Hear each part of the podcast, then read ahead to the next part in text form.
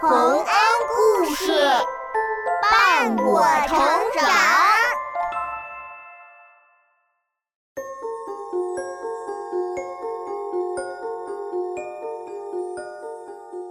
小朋友们，欢迎来到洪恩故事乐园。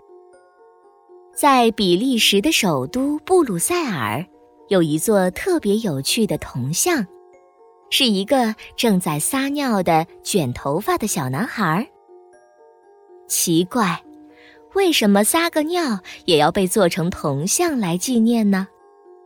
就让我们来听听故事里是怎么说的吧。小英雄于连。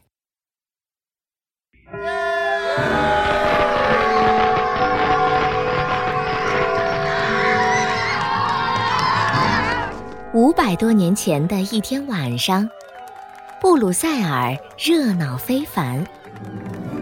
所有的人都来到了广场上，举行着一个盛大的庆典，因为他们刚刚打败了入侵这座城市的侵略者，守护了自己的家园。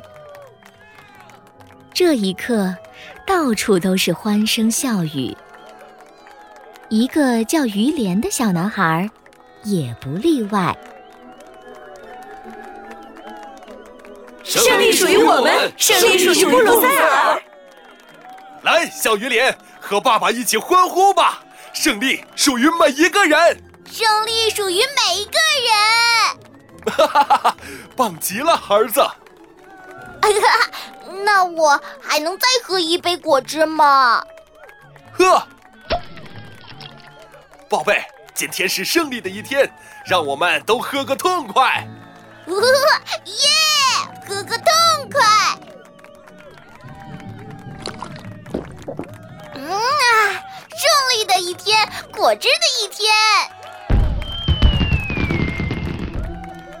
可是，人群中却有两个人看起来鬼鬼祟祟，一点儿也不享受这欢乐的气氛。他们贴着墙根，偷偷摸摸的往前走。吵死了！哼，有什么好高兴的？就是啊，这座城市差一点就是我们的了。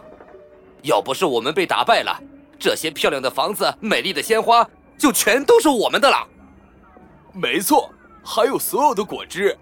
我讨厌果汁。你竟然讨厌果汁？你一定是个大坏蛋，和果汁没关系，我们本来就是坏蛋。别废话了，让我们去把这座城市炸上天吧！没错，炸上天，让他们到月亮上开心去。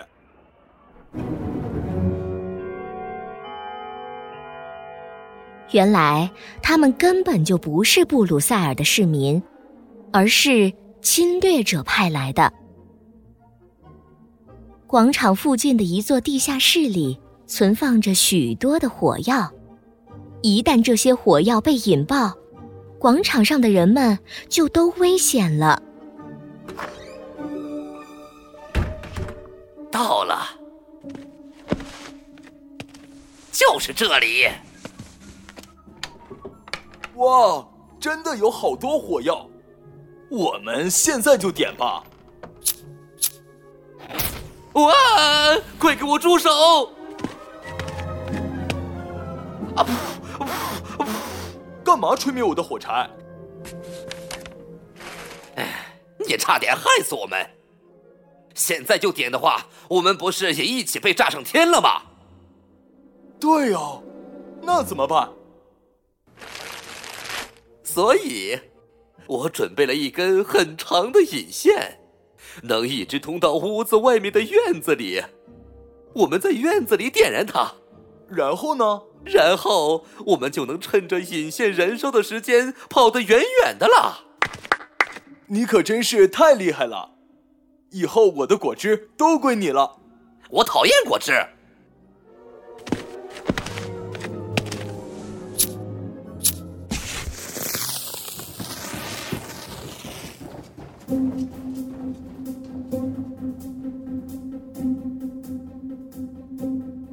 坏蛋们放好了引线，在院子里点燃了它，然后撒腿就跑。小小的火星随着引线开始燃烧，离地下室的火药越来越近。附近欢庆的人们一点也没有察觉，大爆炸马上就要降临。这时，小鱼莲突然来到了这里。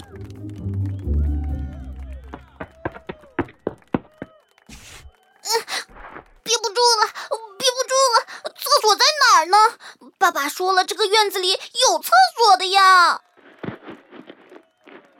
完了，找不到了，憋死我了！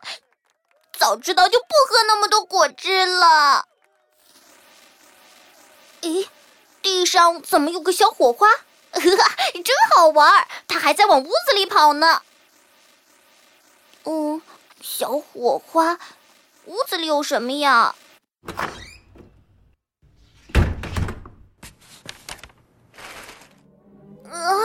是是炸药桶，天呐这个引线是要点燃这些炸药桶的，嗯，这可不行！爸爸，快来，快来看呐！这可怎么办？小鱼莲发现了炸药和引线，马上大叫了起来。可是外面太吵了，谁也没听见。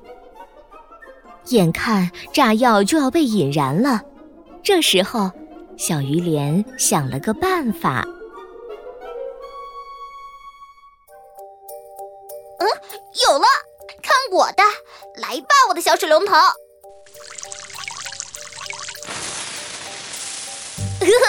熄灭了，我做到了！啊，这孩子怎么在这里尿尿啊？太不礼貌了！小鱼莲，你怎么能这样呢？呃，不，不是的，我不是故意的，不，我是故意的，嗯。说不明白了，你们自己看吧。啊，是炸药！有人想引爆这里的炸药。是这孩子救了我们，如果不是他浇灭了引线，大家就都完了。就是这样，幸好我今天喝了好多果汁。你可真是我们的小英雄。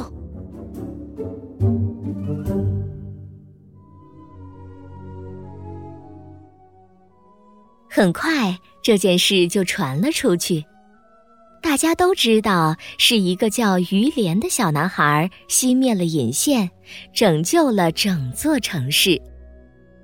他们亲切地管小鱼连叫“布鲁塞尔第一公民”，还请来了最优秀的雕塑家，为小英雄于连塑了一座铜像。直到现在，他还在布鲁塞尔的广场上，光着小屁股尿尿呢。